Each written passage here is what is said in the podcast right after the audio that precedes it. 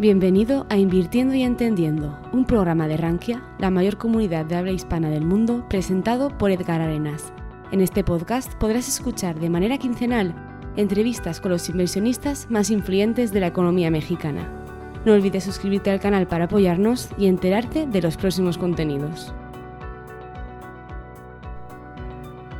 Hola, en este episodio número 23 del podcast Invirtiendo y Entendiendo, converso con Gustavo Lárraga, quien desde muy joven ha mostrado una vocación por la inversión que evolucionó desde el day trading hasta la actualidad, donde se rige por los principios de el análisis fundamental.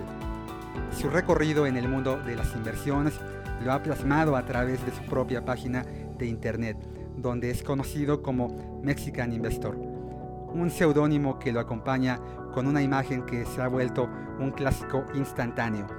Warren Buffett enfundado en un sombrero de vaquero y bajo la cual se enmarca esta charla. Su inquietud por invertir también lo ha llevado a formar inversionistas utilizando las redes sociales donde es muy activo. Durante esta plática salpicada de un vasto anecdotario, Gustavo nos explica cómo fueron sus primeras inversiones, sus aciertos y las cosas que corrigió a lo largo del camino. Nos comparte su opinión sobre criptoactivos, ETFs, fondos de inversión y nos convida a sumergirnos en lecturas que lo marcaron y llevaron a ser un inversor más completo.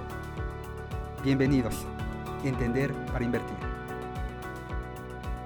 Hola, buen día. Eh, pues nada, encantado de estar aquí y de poder compartir lo más que se pueda para, para tus seguidores. Sí, sí, fascinado, la verdad, de tenerte por acá. Veo esta imagen tuya, ¿no? Eh, muy, muy... Platícanos por qué, el por qué Gustavo Lárraga todavía no sale a la luz porque todavía no, no muestra su rostro, como los luchadores en México, ¿no? Exacto. Esta parte de tener, ¿no? Este, un poco la privacidad y genera esta inquietud, ¿no? Alguna vez lo leí, es, es un aliciente, ¿no? La gente quiere saber más de la persona que está detrás de, de, en este caso, pues veo que es una imagen, ¿no? Es, ¿Quién es Warren Buffett? Sí, es Warren Buffett usando un sombrero norteño. ¿De dónde sale esto? A ver, cuéntanos. La verdad es que la historia es bastante más absurda de lo que parecería. Um, cuando empecé mi Twitter de Mexican Investor, donde quería compartir información, no tenía una imagen pensada para poner y me puse a ver en, las fotos que tenía en mi galería para decidir qué imagen de perfil ponerme. Y encontré esa que había guardado porque me pareció graciosa yo soy del norte de México, entonces también el sombrero norteño es algo que usamos mucho. Y la puse, la elegí de foto de perfil y conforme iban llegando seguidores me iban haciendo comentarios de que, o sea, Warren Buffett norteño y Warren Buffett mexicano y no sé qué. Entonces al final lo quedó así, como que quedó como una imagen que representa mi perfil, digamos. Entonces ahora es como el símbolo de, Mexican Investor. Sí, la verdad, muy reconocido. Y, y, bueno, cuéntanos un poco, tú, tú dónde empezaste con el tema de las inversiones. Eh, ¿Arrancaste generando tu página o ya anteriormente habías escrito en algún lugar? ¿Qué habías estado haciendo antes de constituirte ya como este icónico eh, inversor mexicano con un Warren Buffett? ¿no? Norteño. Norteño, ¿no? Qué buena mezcla. Cuéntanos un poquito. Em, la verdad es de que yo no estudié nada relacionado a finanzas en, en universidad ni nada. De hecho, si, hubiera un título ideal para este capítulo sería algo así como que cualquiera puede ser inversionista, porque muchas veces pensamos que para invertir tienes que tener muchos conocimientos, estudiar la carrera de finanzas o cosas así, pero realmente se puede aprender también por fuera de, de la carrera. Y pues sí, yo no había estudiado nada de eso, pero me entró la inquietud por empezar a invertir mi dinero. Y en el banco pues me daban tasas muy bajas. Y fue como llegué al, al típico trading, eh, hacer trading. Todos los que he escuchado comenzaron así, incluso el mismo Warren Buffett, de hecho. Y empecé a, a, a consumir contenido, a aprender por mi cuenta y me fui adaptando el estilo de inversión hasta llegar a, mi estilo de inversión actual, que es hacer análisis fundamental. Entonces en el proceso salió un acontecimiento en una empresa llamada EPAM, que, que cayó muy fuerte en un día y yo la tenía analizada. Entonces fue cuando decidí crear mi página, compartir mi análisis con la comunidad, con los que lo fueran a ver. Y tuvo bastante éxito ese análisis y ahí fue donde empecé a, a seguir creando contenido, compartiendo lo que yo iba aprendiendo y mis análisis sobre empresas o, compartir cosas sobre cómo aprender a invertir. No es que yo sea un profesional como tal, no me, bueno, por lo menos yo no me considero así, pero me gusta poder compartir todo lo que voy aprendiendo. Y llegamos hasta ahora. Eh, creo que estás muteado. Tú, tú decía, tu eh, curva formativa ha sido muy rápida. ¿Qué edad tienes? Sí, tengo 24 años recién cumplidos. Ok, ok. ¿Hubo en este periodo eh, que, parece ser relativamente corto algún algo que te haya marcado? No sé, ¿hubo alguna, alguna lectura, algún personaje, algo en tu vida, gente allegada a ti que se dedique a las inversiones? Sí, eh, la verdad es que la curva de aprendizaje fue bastante rápida y hubo como personas clave durante cada etapa de la, de la curva. En un comienzo yo empecé a, escuchar sobre el análisis en inversiones eh, de empresas por Bernardo Marcos. Él tiene un canal de YouTube que se llama Creciendo Capitales y él fue el que, digamos, me dio mis inicios.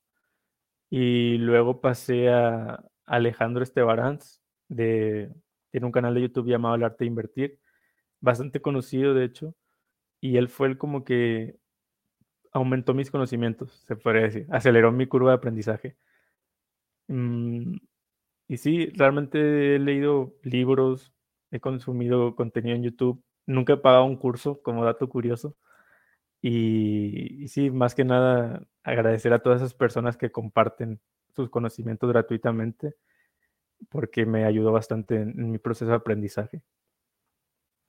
Ya, eh, coincidirás conmigo en que el proceso, la curva formativa de un inversor eh, nunca termina. Exacto, siempre, Siempre hay algo nuevo que, aprender. La, curvatura de la, del conocimiento económico, aunque es muy cíclico, a diferencia tal vez de otras ciencias, en donde la línea es eh, hacia arriba en la economía, pues suele ser un círculo. Volvemos a pisar la piedra con la que ya nos caímos con anterioridad pero el aprendizaje en, este, en esta ciclicidad nos va enseñando que aunque la economía, las finanzas, las inversiones no suelen caer exactamente con la misma piedra, suelen rimar muy bien. A mí me tocó la crisis hipotecaria subprime. ¿No? Yo ya tenía un recorrido ya un poquito más largo. Yo había empezado eh, a trabajar en una casa de bolsa en el año 2001. Fue ahí sin mis pininos muy específicamente en el área de los de fondos de inversión de, de, Finamex, que es un intermediario pues, que muchos conocemos. Yo ahí, todavía estudiando la carrera de economía, empecé a trabajar y, y, luego, bueno, pues yo ya sentía un poco como que ya tenía muy avanzado mi proceso de aprendizaje y, y llega la crisis hipotecaria subprime y pues me da una cachetada de, de, de realidad, ¿no? Este, me, me, da una patada a mi ego ¿no? Y pues la verdad es que creo que todo lo que yo sabía, pues lo agarro, ¿no? lo hago bolita y se va al bote de, basura. ¿no? Este, a, ti, en este proceso de aprendizaje que has tenido, ¿qué evento, qué suceso qué acontecimiento pues te, te marcó y te un poco en el ejemplo que yo te ponía, te dijo, oye, este, Gustavo, pues mira un poco de lo que ya has aprendido, pues lo tienes que volver a reaprender o buscarle por otro lado, pues porque, porque las cosas no son así como ya las pensabas. Sí, la verdad que como bien comentan, eh, la historia nunca se repite, pero siempre rima.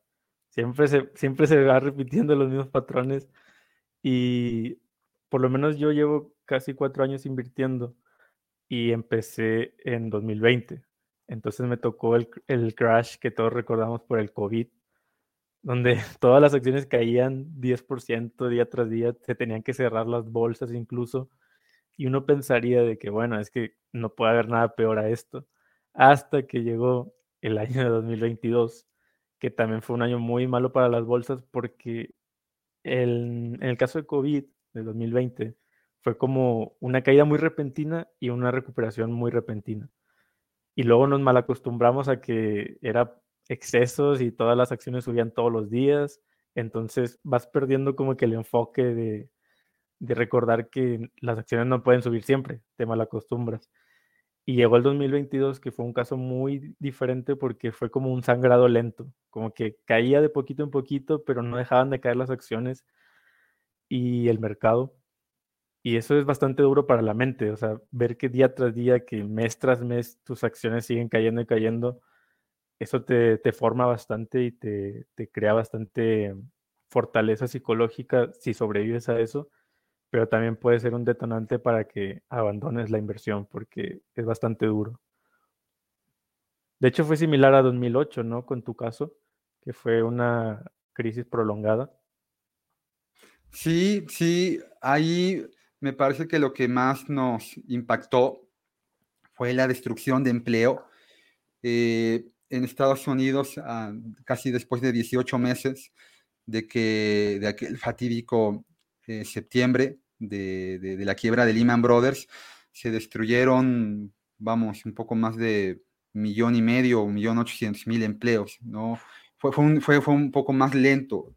Eh, además, yo, yo no sé, Gustavo, si estás de acuerdo conmigo, eh, yo percibo que hoy la información llega en volúmenes más amplios y se mueve a una velocidad mayor. Y eso yo creo que tiene mucho que ver las redes. Eh, fíjate que cuando yo te decía, empecé a trabajar en esto, eh, en la mañana llegábamos y el director comercial tenía un, altavoz, uno, uno de estos, este, pues sí, como, como bocinas, se ponía y, nos daba la junta ahí, ¿no? Y entonces, bueno, ya todos escuchábamos. Eh, y se imprimían unas hojas, eran, a cada quien le daban su hojita. Todavía recuerdo que en la parte de hasta arriba de, de la hojita era otro México. lo que más importaba era el tipo de cambio, era lo que se ponía hasta arriba y también ponían, me acuerdo, que el precio de la mezcla mexicana de petróleo. O sea, eso mm, habla mucho de qué país era en aquel momento. O sea, eran las en las que nos, en las que nos focalizábamos, ¿no? La gente te preguntaba por eso. Te preguntaba por el tipo de cambio y te preguntaba pues, cómo estaba el tema del petróleo, ¿no? Pues porque aunque ya eh, el país ya había evolucionado, este, ya, ya ya México ya había firmado el Tratado de Libre Comercio de América del Norte, México ya también tenía un banco central independiente y, México ya tenía un sistema de ahorro para el retiro. Creo que son los tres grandes cambios en la, en la historia económica del país. Los tres se dan además en el mismo rango temporal a mediados de los noventas. La gente a principios de este siglo, yo te hablo del 2001, 2002, pues sí tenía hoy, tenía todavía muy arraigados conceptos. Hoy de hecho todavía la gente lo tiene, o sea, con, el tipo de cambio que tenemos actualmente hoy, eh, la gente dice, bueno, ¿y por qué el tipo de cambio está en donde está, no?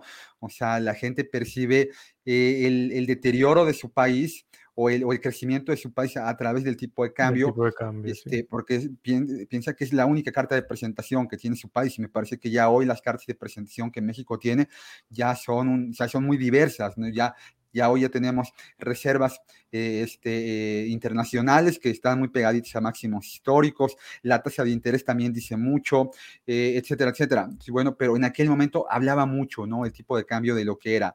Y, esta información hoy, hoy ya camina mucho más rápido. Acuérdate que, por ejemplo, con Donald Trump, uno se levantaba en la mañana, ¿te acuerdas? Y veía en Twitter ¿no? Que había dicho en la noche, en la madrugada, y pues ya saltaban las alarmas, ¿no? Tú ya veías qué estaba pasando con los futuros de, de, bolsa, ¿no? Ya ves, estaban cayendo, decís, ¿qué dijo este cuate en la noche, ¿no?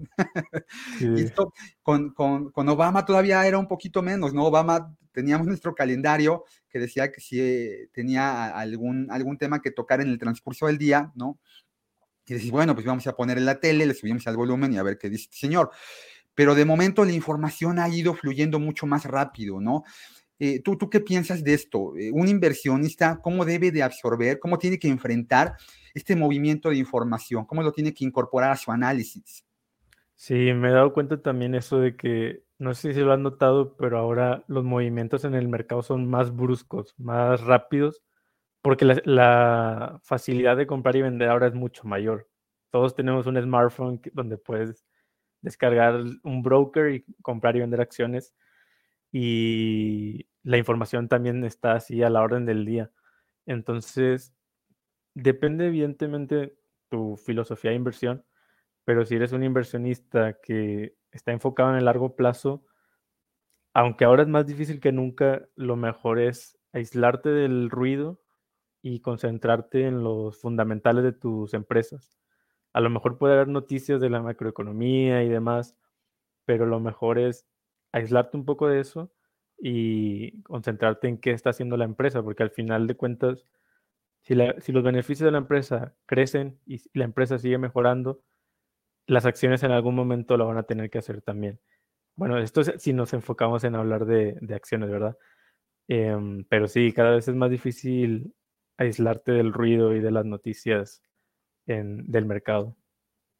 Warren, eh, Warren Buffett ahí es, muy puntual, ¿no? Él dice, bueno, yo sí me aíslo totalmente del ruido, es más, en su oficina no tiene una computadora, ¿no?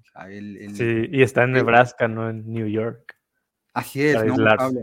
Habla, mucho él, ¿no? La, la, facilidad con, con, la que, la, la, simplicidad, no la simpleza, son dos cosas diferentes, ¿no?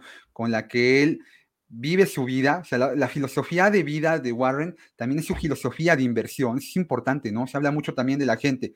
Con todo esto que sucedió eh, en la inmersión digital de, de estos últimos tres años, eh, estamos cumpliendo literalmente, hace tres años estábamos guardados a piedra y lodo, no salíamos a la calle para hace tres años, de verdad. Justamente, no estamos viviendo. Yo me acuerdo que eh, las autoridades aquí en México dijeron, nos vamos a ir, vamos a adelantar un poco el, el puente eh, de, de, Pascua, de, vacaciones, de Semana Santa, y ya y, a ti a lo mejor todavía no te tocó la, la, pandemia de, bueno, era pandemia, ¿no? Más bien fue el tema de la, de la influencia H1N1. Sí, yo estaba en primaria cuando. ¿Te acuerdas, no? Pues fueron a lo mejor 15 días, 3 semanas. Yo me imaginaba que iba a ser muy parecido que concluyendo Semana Santa, pues todos nos íbamos a reincorporar lentamente, pero pues no sabíamos, ¿no? A lo que nos enfrentábamos. Entonces, eh, esta, hablaba de esta eh, simplicidad que Warren tiene, él sale de su casa, ¿no? Es una casa que además es la única casa en la que él ha vivido, es la casa que él compró hace muchísimos años, tiene el mismo carro, él lo maneja, él carga su portafolio, ¿no? El alejado de toda este, este, este cliché, ¿no? Del inversionista multimillonario que únicamente viaja en helicóptero, ¿no? Este, y atrás de él hay un convoy de gente cuidándolo, este, ¿no? En su carro, teléfono satelital, no, él exactamente todo lo contrario. Y eso yo creo que a muchos de los que nos dedicamos a esto, pues nos llama la atención. Creo que él lo dice muy bien, hay que elegir a los héroes correctos. Y él decía que lo más importante en su vida fue eso. Y eso creo que, que, marca mucho a la gente, definir cómo te quieres ver tú, porque nos movemos en manada. Al final somos animales que, que determinamos hacia dónde movernos de acuerdo a cómo se están moviendo los demás. Es muy importante para el inversionista definir esto, que ayer que tuvimos la, esta llamada telefónica, eh, decíamos, es, muy importante tener tu filosofía de inversión. Y para tener una filosofía de inversión, pues te tienes que acercar a alguien, ¿no? Hay alguien que ya hizo un trabajo muy arduo que tú tienes que absorber. Ahí, ¿en qué momento, eh, Gustavo, tú defines cuál es la filosofía de inversión que mejor se adapta a, tu, a lo que tú estás haciendo? Sí, es una pregunta muy interesante porque Pienso que elegir una filosofía de inversión no se da un día a otro. Es un constante aprendizaje, prueba y error, probar. Bueno, a ver, evidentemente en mi caso es más sencillo, fue más sencillo porque era muy joven. Empecé cuando tenía 20 años, entonces, o 20 o 21. Entonces podría ir probando estrategias de inversión, ganar, perder dinero y como que ir decidiendo cuál se adaptaba mejor a mi estilo de vida. En este caso, por ejemplo, el day trading no me parecía una filosofía para mí, el trading que es comprar y vender acciones diario, por ejemplo, o minuto a minuto, porque me ponía muy nervioso de estar viendo las acciones y de que, oh, ya bajó y ahora ya subió, tengo que vender. Entonces me parecía que psicológicamente no era algo que se pudiera hacer a largo plazo. Y después me pasé a un estilo totalmente opuesto, que era la inversión fundamental, pero invertía en empresas muy, muy sólidas, un Walmart, un Coca-Cola. Y me di cuenta de que esas empresas pues están muy bien, pero como yo soy joven, lo que más necesitaba era crecer mi patrimonio, no tanto preservarlo.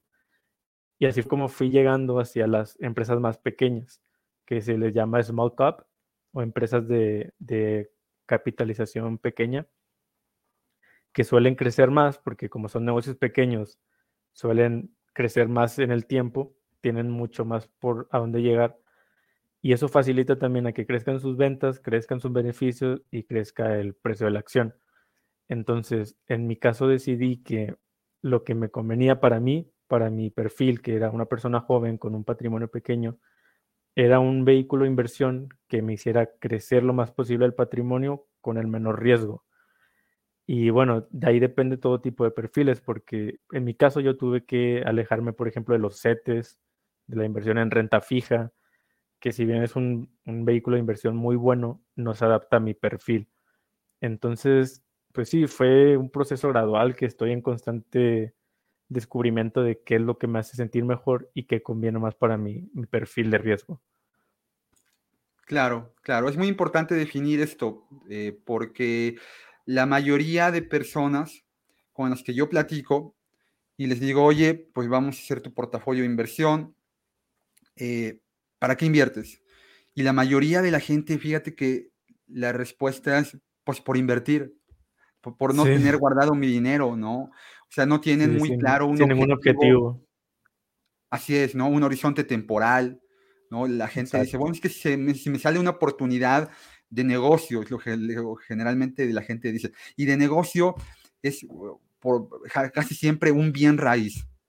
Además, algo que a mí me llama mucho la atención, el mexicano tiene eh, pues esta, este arraigo a, a ver tierra, ¿no? A ver varillas y decir, es en lo que me conviene tener mi, dinero. Y, yo, yo veo que la gente más rica del mundo, pues no tiene como prioridad dentro de su portafolio de inversiones bienes raíces, ¿no? Hablando de Warren, ¿no? O sea, Warren pudiendo tener la mansión eh, que quisiera, en donde quisiera, tiene una casa muy modesta, ¿no? Y él prefiere, prefiere dedicarle eh, el patrimonio a, cosas que, generan valor, porque el, bien raíz no genera valor está muy bien, tiene un, es apreciativo a lo largo del tiempo, aunque también no necesariamente lo es, ¿no?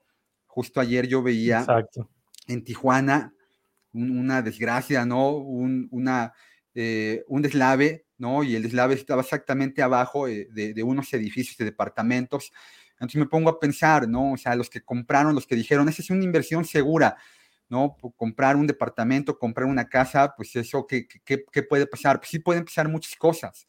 Puede empezar, puede pasar un, un, un evento natural, como un terremoto, como un deslave, ¿no? Eh, el valor de los bienes y raíces se mueve también en el tiempo para arriba y para abajo, nada más que nosotros allí en la sala de nuestra casa no tenemos en la parte de arriba un ticker que nos vaya diciendo cuál es la evaluación de nuestro bien raíz, ¿no? A lo mejor si lo tuviéramos, diríamos, rayos, ¿qué hice? Porque veríamos que la evaluación de nuestro bien raíz a lo largo del tiempo, pues se mueve, como cualquier activo de inversión, desde que empezamos a hablar ahorita tú y yo, todos los activos de inversión se han movido, ¿no? Un, el precio de un bono, una acción, un metal amonedado, un commodity, lo que tú me digas se ha movido.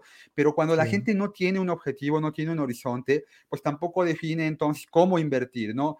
No sabe hacia dónde y en consecuencia tampoco entiende el cómo hacerlo. Cuando tú empezaste a invertir, Gustavo, ¿qué fue lo primero que compraste? ¿Te acuerdas? Lo primero que compré, em, bueno, empecé invirtiendo en el banco. Me, había una sección de inversión y me acuerdo que creo, creo que era 1% anual, o sea, era muy, muy bajo. Y después cuando empecé, la primera acción que compré me acuerdo muy bien que fue eh, Volaris, la acción de Volaris, la aerolínea. Esa fue la primera acción que compré y Coca-Cola de, FEMSA también. Y pues sí, ah, nada más haciendo un comentario sobre, me parece muy curioso eso que, comentabas de que el mexicano por lo general quiere siempre bienes raíces y, oro o dólares antes también. Como que tenía esa percepción, mi papá yo me acuerdo que me llegó a decir muchas veces, los bienes raíces, o sea, siempre crecen, el precio siempre crece, eh, siempre compra oro y bienes raíces. Ahí el problema sería que si tú dedicas todo tu dinero, tus ahorros, a invertir en un bien raíz, te olvidas de la diversificación. O sea, dedicas todo tu portafolio a un solo activo y en este caso a un solo eh, edificio o construcción. Entonces, eso te puede poner en problemas si te llega una crisis hipotecaria como 2008, por ejemplo. Entonces, ahí la diversificación sería clave. Y volviendo a tu pregunta, sí, lo primero que compré fueron acciones. Realmente me salté el proceso típico de empezar con CETES poco a poco para ir experimentando. Eh, como era muy joven, dije, bueno, tengo un perfil de riesgo que puedo soportar mucho riesgo si pierdo este dinero no pasa nada y me fui directo a las acciones y en este caso empecé con la bolsa mexicana que fue Volaris y, Coca-Cola de, FEMSA. Ok, ok. Ahorita que haces el comentario de, del bien raíz también, yo estaba un poquito reflexionando esta, esta temática en la que nos hemos visto inmiscuidos de los bancos que están, que están quebrando en Estados Unidos, lo que estaba pasando con con estos bancos suizos también, que pensaba en la importancia de la liquidez dentro del patrimonio familiar. Y en general, en cualquier lugar, porque te puedes llamar Silicon Valley Bank y puede ser un banco solvente, pero si no tienes la liquidez necesaria para enfrentar un infortunio, te vas a ir, te va a ir muy mal, ¿no? Y eso pasa para cualquier agente económico, un individuo, una familia, una empresa chiquita o una empresotota, es más, hasta para un gobierno, ¿no? Uno de los requisitos eh, para que un banco central invierta, al menos en México, el Banco Central de México, Ban, Banjico, exige, así está en su mandato, que el dinero tiene que estar, las reservas internacionales tienen que estar en un activo muy líquido, es prioritario, o sea, porque de nada sirve que tengas un eh, un bono del tesoro a 10, 20, 30 años, si a la hora de que necesitas hacerte de el dinero y vender el bono, pues luego tienes que vender con una minusvalía, porque cuando las tasas de interés, como en este momento, están subiendo, pues el precio del bono baja. No que es lo mismo, es lo mismo que le pasó a Silicon Valley Bank. Exacto. Eran solventes, pero estaban mal diversificados. Pasa eso, es muy común con el bien raíz, ¿no? Te enfrentas a, un, a un tema, a una necesidad inmediata de liquidez por una enfermedad, un accidente y, y, ¡pum! Fíjate que ahorita estaba pensando que justo en pandemia eh, conocí a una persona que hizo bien su perfil de inversión. Digamos que ahora para invertir en México es un requisito obligatorio, la ley lo exige, llenar este documento en donde yo trabajo, son 12 preguntas. Eh, y, y ella lo llena muy bien, y el perfil determina que ella tiene un perfil agresivo porque es joven, porque tiene un objetivo de inversión bien definido, que era su jubilación, este, porque ella tenía un poco de experiencia invirtiendo.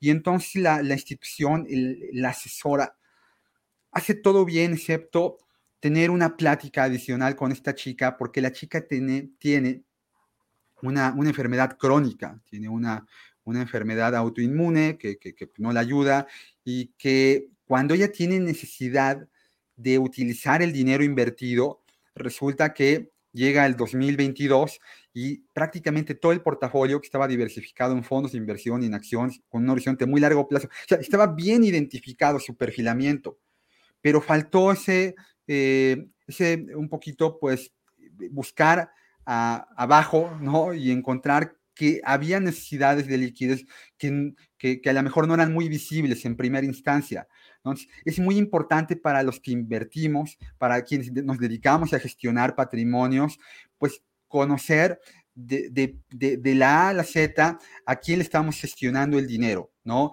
Y yo creo que aquí hay una carencia en México muy importante eh, en materia de conocimiento del inversionista. Y a veces, ¿sabes qué, Gustavo? El principal eh, eh, deudor de, este conocimiento es el mismo inversionista. El inversionista no se conoce. A ti te costó trabajo, fue un proceso que ha sido relativamente rápido, entender cuál era tu filosofía, cómo querías invertir y que te sintieras cómodo con eso. En ese proceso que has tenido de estos años aprendiendo a invertir, ¿cuál fue tu, tu peor inversión? ¿Dónde, ¿Dónde hoy, viéndolo por retrovisor, dices, híjole, aquí metí la pata durísimo? Uf, qué buena pregunta. Em, me parece que mis peores inversiones, no tanto por rendimiento, o sea, de que me hayan hecho perder dinero, porque realmente dentro de lo, de lo agresivo que he sido, eh, siempre he sido muy conservador. Es decir, nunca he invertido, por ejemplo, en Bitcoin, si acaso una vez llegué a comprar, pero se me hacía muy especulativo. Em, nunca he comprado acciones, em, las típicas de moda, no sé, el caso GameStop, cosas así. Pero yo creo que mis mayores errores fueron al comienzo cuando compraba cosas que no se adaptaban a mi filosofía de inversión. Como te comentaba, o sea, yo empecé invirtiendo por Volaris y, y por en Volaris y en Coca-Cola, que no tenían nada que ver con lo que yo buscaba. Entonces, Después me pasé a otras acciones que tampoco tenían nada que ver con lo que yo buscaba, McDonald's, Coca-Cola. Entonces, más allá de los rendimientos, creo que el tiempo perdido en estar en esas inversiones que no se adaptaban a mí también es, un, es algo que incluso vale más que el dinero, ¿sabes? Pude haberlo invertido en un activo productivo que podría haber seguido teniendo hasta el día de hoy, componiendo capital, el interés compuesto, el famoso interés compuesto, y en su lugar perdí ese tiempo dedicándolo a acciones o a activos que no se adaptaban a mí. Yo creo que ese ha sido uno de, mis mayores errores y uno de mis mayores aprendizajes también, de que si no tienes una filosofía de inversión clara, vas a ir de allá para acá probando todo y, puede llegarte a salir mal y simplemente vas a perder el tiempo. Eh, tú lo identificaste muy rápido y además mm, tienes el tiempo para involucrarte, lo, definiste muy bien, o sea, no nada más se pierde tiempo, sino se pierde, no nada más se pierde, dinero, sino además se pierde tiempo, y el tiempo es dinero, ¿no? Es el costo oportunidad de la vida. Para un inversionista que pone a lo que se dedique, puede tener una profesión o puede dedicarse a lo que sea y le absorbe mucho tiempo su, su día laboral, hay opciones que le permiten delegar eh, en un fiduciario la gestión de su patrimonio, ¿no? Por ejemplo, ahí están los fondos de inversión. ¿Qué opinas de ellos? Em, a ver, yo en mi caso, como tengo los conocimientos, no invertiría ahí. Pero entiendo que si alguien no tuviera el tiempo, podría parecer tentador. Sin embargo, ahí tienes que volver a dedicarle tiempo porque tienes que elegir un fondo de inversión correcto, un fondo de inversión que, sea bueno, porque si no tienes de plano nada de tiempo, o sea, que no quieres ni siquiera, bueno, no puedes ni siquiera analizar un fondo, lo mejor sería irte directo a un ETF, que incluso el mismo Warren Buffett lo ha recomendado. Estos ETF son básicamente una canasta de acciones donde te meten muchas acciones distintas para que estés bien diversificado y no tengas que ir eligiendo una por una tus acciones. Porque si a lo mejor tú dices, ah, bueno, este fondo de inversión me parece bien, y no lo analizas, a lo mejor es un fondo muy conservador para ti o muy agresivo. Entonces, si, si no tienes tiempo para dedicarle absolutamente a nada de la inversión, lo mejor es comprar un ETF. Los más famosos es el Standard Poor's 500, que son las 500 empresas más grandes de Estados Unidos.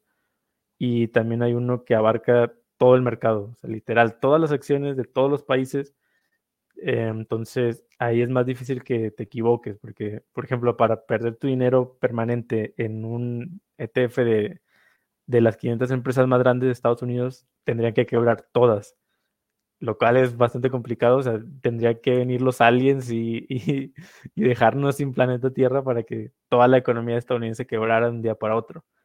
Entonces, no es que sea un consejo de inversión, pero si no tienes nada de tiempo, lo mejor es que te vayas por un ETF, porque incluso un fondo de inversión requiere ciertos conocimientos y, que se adapte un poco a lo que tú buscas. Sí, sí, sí, sí. Ahorita, regresando al cassette, fue lo que pasó durante la pandemia, ¿no? O sea, la gente decía, bueno, pues que ya nada, no nada más me preocupa mi inversión. O sea, la gente veía, vio que en un periodo de menos de, de 90 días, pues la mayoría de índices, eh, acciones en todo el mundo, pues se cayeron más de un 30%, ¿no? O sea, fue, fue, fue además la velocidad, ¿no? Con la que ocurrió todo esto y, decían, bueno, pues ya olvídate de la, del, del, del dinero, o sea, yo no sé si me enfermo, si dentro de una semana voy a volver a hablar contigo. Entonces, bueno, pues sí, en ese entorno, creo que uno de los grandes eh, aprendizajes es que, que, pues sí, el dinero importa, pero hay cosas que son más importantes. Y, y ahí eh, nos quedó muy claro, ¿no? Aprendimos a la mala. Eh, a ti, esta pandemia, que, que, en la que hoy ya estamos un poquito, creo que ya en la cola, ya, ya al final, todavía no concluye la, la organización eh, Mundial de la Salud todavía no dice, ya se acabó. Todavía de vez en cuando yo en Twitter veo gente que dice, sube la foto de su prueba y dice, cuidado porque yo con tres, cuatro, cinco vacunas, vean, me estoy sintiendo muy mal, di positivo, pero bueno, ya, ya no es lo que era hace tres años justamente, ¿no? Que la gente que se enfermaba, pues lamentablemente entraba a un área de terapia intensiva y ya no sabía si iba a salir. ¿A ti la pandemia qué te dejó? ¿Qué, qué, qué aprendizajes en términos personales o también en términos eh, económicos? Sí, mm, yo creo que lo, más importante, bueno, la mayor lección de, la pandemia es de que siempre va a venir un cisne negro, o sea, siempre va a venir un evento que no te lo esperes, que, que de plano no lo tenías contemplado, nadie se esperaba que un virus fuera a paralizar toda la economía. Entonces, ese fue lo que más me di cuenta. Y la mejor solución para eso, que creo que todos deberíamos de tomar en cuenta, antes de siquiera pensar en invertir, es tener un fondo de emergencias. Tener un fondo de emergencias y seguro médico y ya después empezar a dedicar un porcentaje a inversión. Porque, como bien comentabas, el caso de esta chica que tuvo una enfermedad y tuvo que retirar el dinero de su portafolio con minusvalías. Lo ideal hubiera sido que ella hubiera tenido ciertos eh, meses de sueldo en un fondo de emergencias, en un activo muy líquido, inclusive en, dinero físico, o sea, ahí lo importante no es el rendimiento, sino la liquidez y un seguro médico que aparte le, cubriera de su, de su enfermedad. Entonces, la mayor lección es de que siempre van a venir eventos que no tenés contemplados y lo mejor es, antes de siquiera invertir, tener una base fuerte en tus finanzas, unas finanzas robustas, para que no tengas que sacar el dinero de tu portafolio y dedicarlo a, a pagar cosas básicas de salud, etcétera. Hay que eh, esperar lo mejor, pero siempre hay que estar preparado para lo peor, ¿no? El tema es que cuando te vuelves eh, un fatalista, esperando siempre lo peor, pues puedes incurrir en, en, dejar oportunidades. Ahí las inversiones en corto, ¿qué, qué opinas de ellas? ¿Que ¿Eres partícipe? ¿Te gusta? Cuéntanos, cuéntanos un poquito. Em, bueno, es que yo no las uso.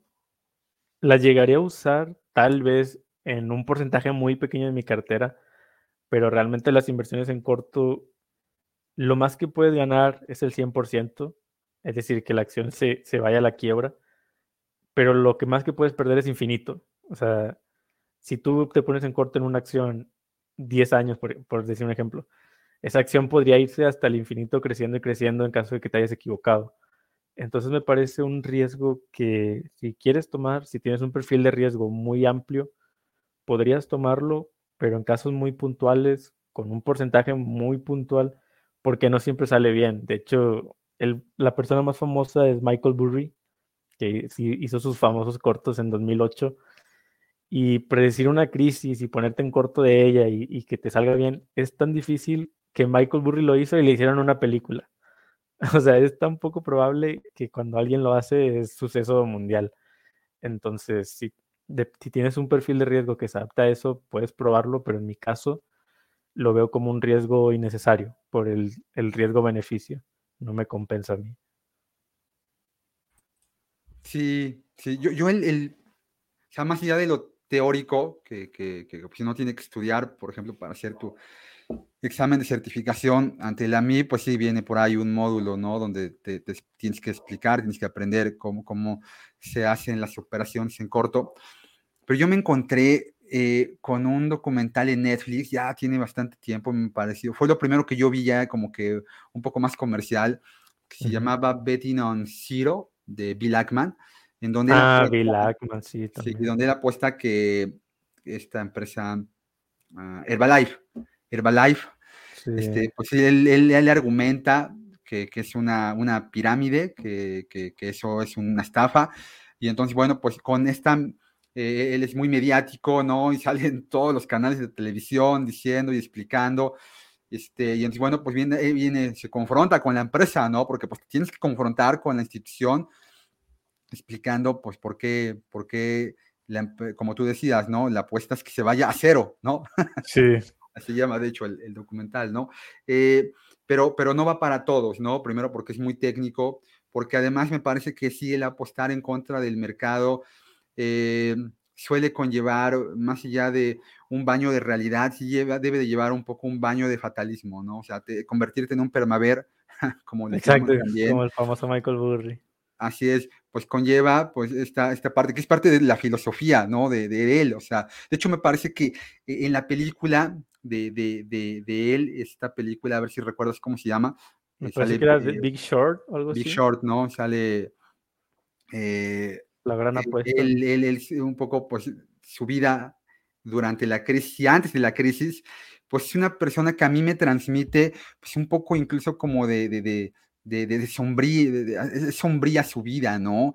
O sea, es una, no, no se le da a todo mundo, ¿no? Nosotros queremos que el mercado crezca pues que, porque vemos el, futuro con otros ojos.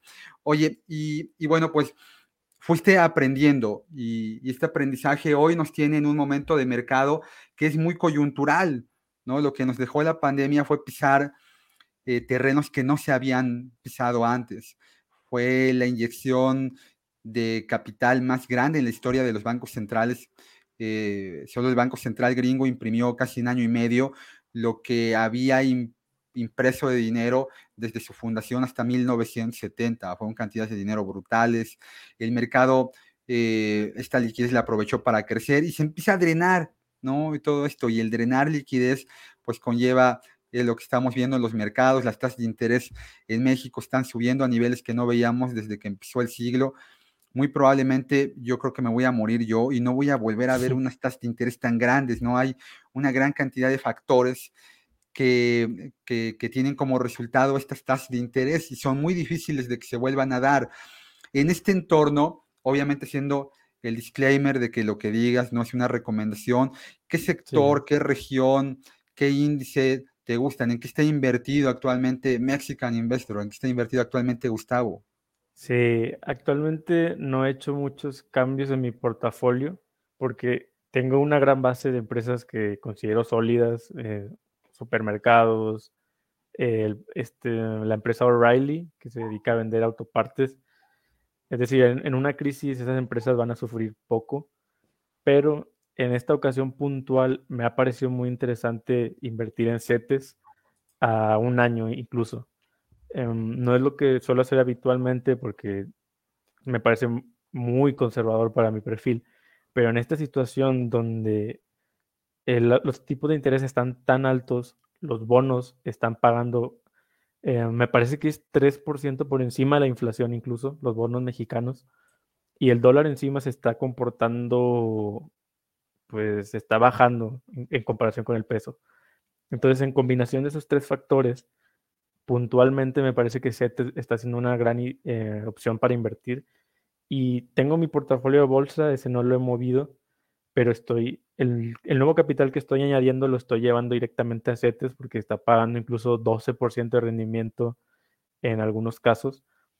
Y me parece que amarrar ese rendimiento por a lo mejor un año o dos, em, considerando cómo está la economía y cómo están las bolsas que están muy inestables, me parece una oportunidad única que como tú dices, quién sabe si lo volvamos a ver en algún momento de nuevo, eh, tener CETES, que es un activo tan seguro, dándote esos rendimientos tan grandes, con un dólar que se está comportando muy inestable y una economía mexicana que está bastante fuerte actualmente. Entonces, sí, puntualmente me está pareciendo una gran opción y recientemente he empezado a invertir en, en CETES a un año, justamente. Hablabas hace ratito de, los ETFs como un vehículo de inversión muy potente. Warren, de hecho, eh, dice que una vez que él ya no esté, eh, el dinero que, va a quedar, la herencia que va a quedar en manos de, su familia, él va a donar muchísimo dinero, eh, pero lo que va a quedar en manos de su familia, él ya pidió que se quede en un ETF vinculado al S&P 500. Sí. eso me parece muy sensato, ¿no? Este, de definir qué vas a hacer con tu dinero, ¿no? O sea, esta parte de, del pensar tan a futuro, eh, me parece que, además el mexicano le cuesta mucho trabajo, ¿no, Gustavo? El mexicano, pues eh, por, un, tema cultural, social, eh, tenemos la incapacidad natural de, de postergar consumo, de postergar placer.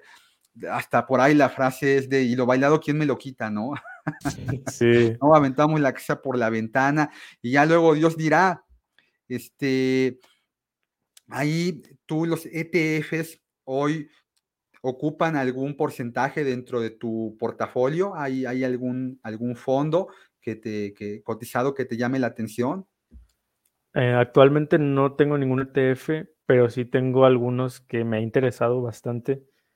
Em, más que nada para invertir en temáticas, cuando no quiero dedicarme a, a escoger solamente una empresa, o a lo mejor digo, wow, es que todo este sector está muy bien no puedo decirme por uno, entonces ahí los ETFs entrarían como una excelente opción. Em, son bastante versátiles, se podría decir, o sea, los puedes tomar cuando no quieres eh, analizar el mercado o no tienes tiempo, y también se pueden usar cuando hay tantas opciones que has analizado que no te puedes decidir por una. Entonces, los ETFs que, me han interesado actualmente es el sector lujo, el sector em, Louis Vuitton, eh, Moncler, Kirin, eh, Hermes, o sea, todas esas marcas de lujo, me parece que, son una buena opción, un buen sector, porque una empresa que, puede producir una playera a, no sé, 20, 20 dólares y te la venda a 200 y la gente está dispuesta a pagarlo y lo han hecho durante 100 años, como es el caso del propio Hermes, por ejemplo, me parece un sector más que interesante y que hay algo, algo detrás, o sea, hay algo bien que están haciendo. Entonces, todas las empresas me parecen tan buenas que no me puedo decidir por una y he considerado comprar un ETF que englobe a, todas estas empresas de lujo. Y otro sector que me ha interesado son las empresas pequeñas de Reino Unido. Desde que pasó el tema del Brexit, el mercado ha, visto con muy malos ojos a, Reino Unido y eso ha hecho que las valoraciones de la economía del índice estén en mínimos históricos. Entonces, nuevamente, veo demasiadas empresas interesantes que, que a lo mejor lo mejor sería comprarme un ETF y englobar todas estas empresas pequeñas de Reino Unido que, que me parecen tan buenas. Y también en México he considerado algo similar, un ETF para el índice mexicano, para beneficiarme de la, de la buena economía. Ok, ok. Y hace ratito mencionaste que como parte de tu portafolio, un pedacito especulativo lo utilizaste para comprar una cripto, ¿no? Que Me parece que como un tema experimental puede ser una, buena opción. Yo también tengo por ahí un pedacito, ¿no? Que compré a través de una wallet mexicana.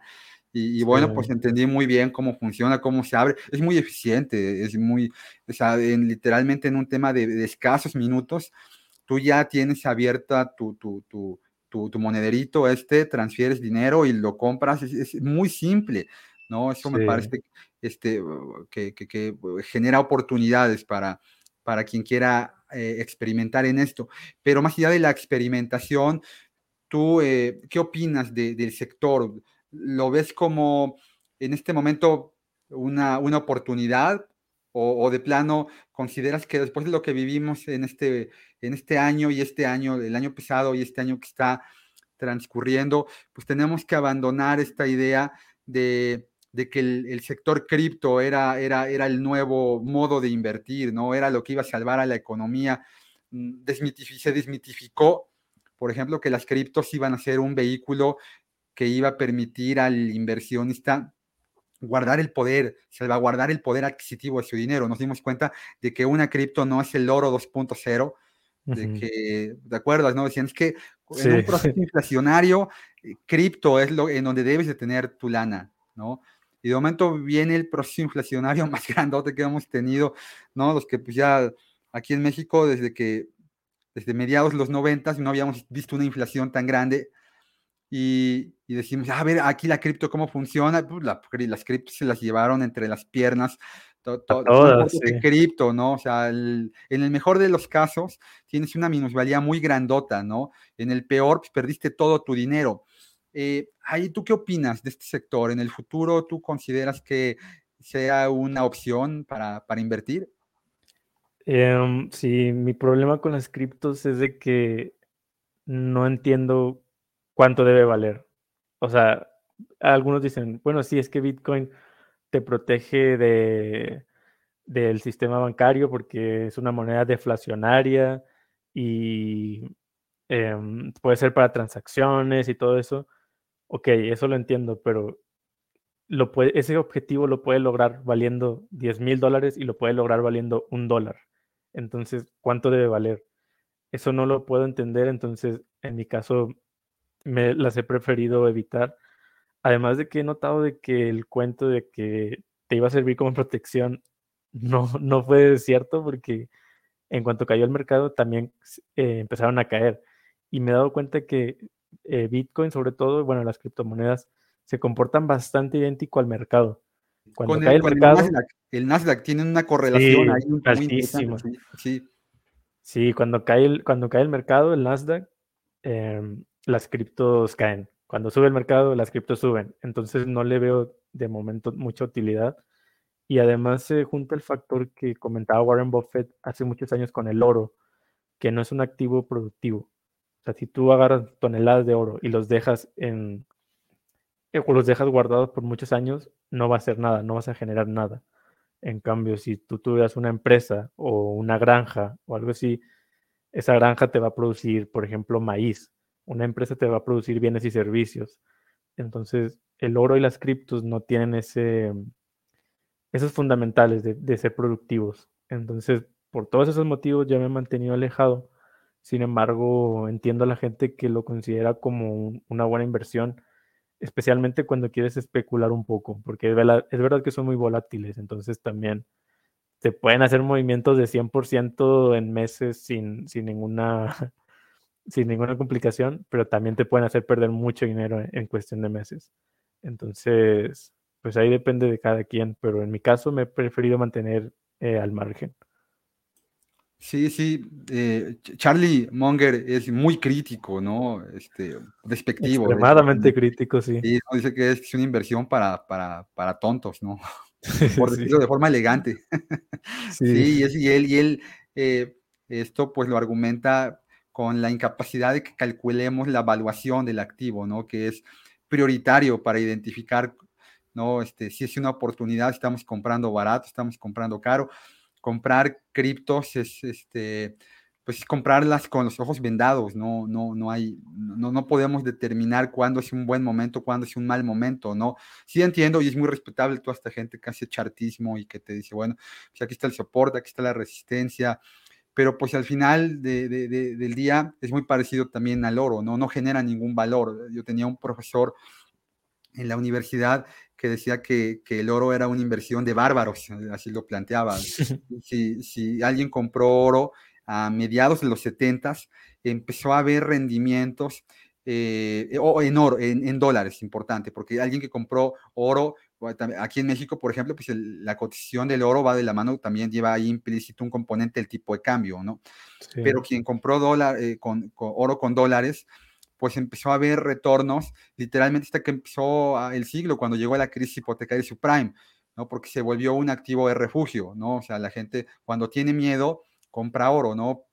Pierdes el miedo, pierdes la ganancia en oro, ¿no? Entonces, bueno, sí puede haber un, un, componente ahí de oro en tu portafolio, porque además, quien tiene el oro físico, que, que también no, no es recomendable, ¿no? O sea, hay gente que, que la, la, viejita, ¿no? Esas historias sí se dieron, ¿no? De la viejita que tenía los centenarios guardados en su casa, y un día se robaron la casa y se robaron no nada más se robaron todo, o sea, los ahorros de toda la vida, o sea, es muy inseguro, e incluso teniéndolos en una, en una caja de seguridad bancaria. Eh, hace años, en, en, en Huizquilucan, un municipio del área metropolitana de la Ciudad de México, en una sucursal bancaria, este, como de película, eh, se metieron por atrás de, de, la, de, la, bóveda y entonces robaron todos los valores que había ahí en, en la sucursal y pues ya llegaba por ahí el cuate que entrevistaban en la tele y decían, ¿usted qué tenía guardado ahí en las, en las eh, cajas de seguridad bancaria? Y pues yo tenía ahí mis centenarios. O sea, tampoco es como que,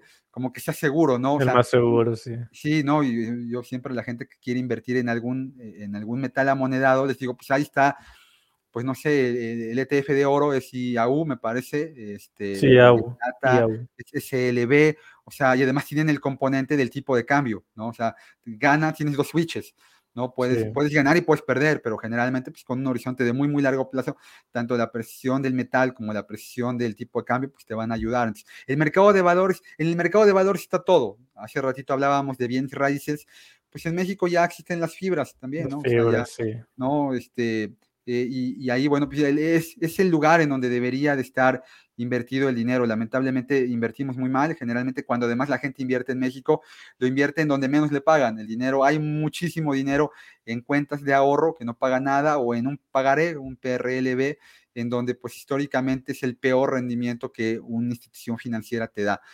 Y, y, bueno, pues se nos ha ido rapidísimo, mi querido Gustavo. Siempre, sí, sí, la verdad que... si la plática ha estado bien a gusto, y siempre cuando llegamos ya al, al, al tramo final, eh, le preguntamos, le pregunto a, a, al invitado que nos comente algunas lecturas que te hayan marcado en materia de inversión. Cuéntanos de tres libros. Yo sé que has leído muchísimos y aquí nos aventaríamos otra hora hablando de libros o películas o cosas que hemos visto y que nos han llenado, nos han marcado, pero con tres libros que tú hayas leído y que le recomiendes a la gente que te, que te está eh, escuchando. Te iba a decir que te está viendo, pero no. En este caso no aplica. Sí. Algún día vamos a hacer este, este, este podcast 2.0 y ahí en ese podcast vamos a revelar la identidad de, de, Gustavo, de Mexican Investor, que la conozca el mundo, ¿vale? Estoy de acuerdo, Pero, porque además vivimos bastante cerca ahora. Antes, cuando vivía en Tamaulipas, pues un poco más complicado, pero ahora que estoy cerca de la Ciudad de México, ya, ya, ya es más factible. Este es en Querétaro, ¿no? Sí, correcto. Que es como el, la ciudad, el DF 2.0. Sí, un DF pequeñito, sí. Oye, entonces cuéntanos, ¿qué, qué libros te, te, tres libros que te gustaría platicar, que te hayan, hayan marcado como inversionista. Sí, como bien comentas, es complicado elegir tres. Um, si tuviera que empezar por uno que, que, que, me marcó bastante como para finanzas personales en general, sería el de Die with Zero, que la traducción sería Morir con Cero, que trata de un enfoque bastante poco comentado, bastante poco hablado, que es de que sí está bien invertir, está bien eh, ahorrar para tu jubilación, pero también hay que complementarlo con disfrutarlo cuando eres joven y cuando tienes vida, cuando tienes salud. Eh, hablo un poco de eso, de que es importante invertir para el futuro, pero también no sirve nada que, que, ahorres muchísimo y llegues a los 90 años y ya no lo puedas usar en, no sé, en viajes, experiencias, eh, etcétera. Entonces ese libro me pareció muy interesante, es un enfoque que nunca había escuchado y digamos que si, si, vas empezando a invertir es muy buena, bastante recomendado. Otro libro sería el de The Psychology of Money, en español se llama Cómo piensan los ricos, que no habla precisamente de, cómo piensan los ricos. El libro suena un poco vende humo, pero el título, perdón, en español suena vende humo, pero no habla de eso, habla de, de cómo eh, tu vida, tu pasado, tu infancia, todo eso tu situación afecta en tu forma de ver a, las finanzas, a ver tu forma de ver el dinero. Entonces, como una base antes de invertir, me parece muy, muy importante leer este libro para que mejores tu relación con el dinero. Y ya si estamos hablando de bolsa, de invertir específicamente en bolsa de valores, el libro de 100 Baggers fue uno de los que me cambió mi forma de, de ver las inversiones. Este libro de Chris Mayer eh, habla de cómo encontrar inversiones que, que, se multiplican por 100 veces.